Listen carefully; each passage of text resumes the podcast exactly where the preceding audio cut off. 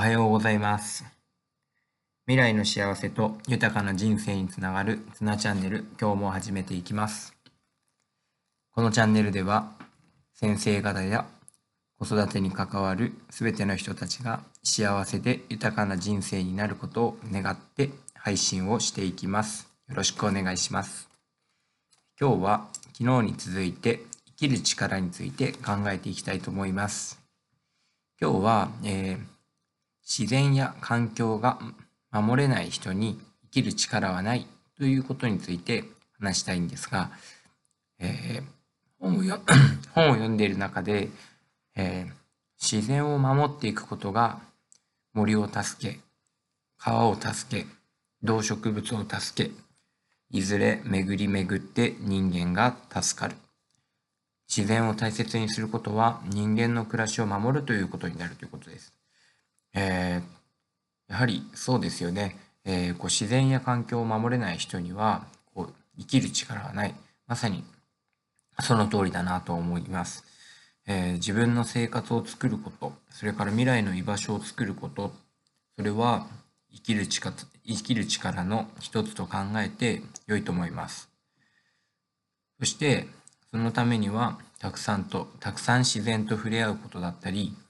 環境を守る行動をすることだったりできることから始めていきたいなと考えました。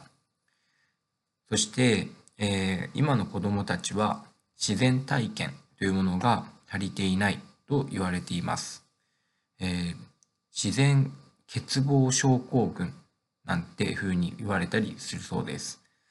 えー最近の子どもたちは落ち着きがないとか我慢ができないとか、えー他人と上手にコミュニケーションが取れないとかバランス感覚が悪いとか、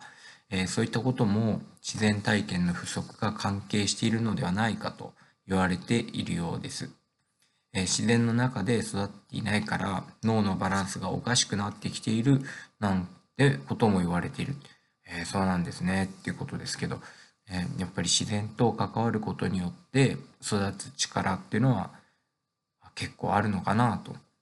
よくわからないですけど、見えない力が働いているんだなっていうふうにも思いました。えーどうしても、えー今の、時代に生きていると、えー便利なものだったり作られたものに頼りがちな日常ですけれども、え意識して自然と触れ合っていかなければいけないなっていうふうに思いました。えー今週末は連休もあるので、えーキャンプに行くとか、えー自然の中で遊ぶとか、えーこう生きる力を育みに行きたいなと思います、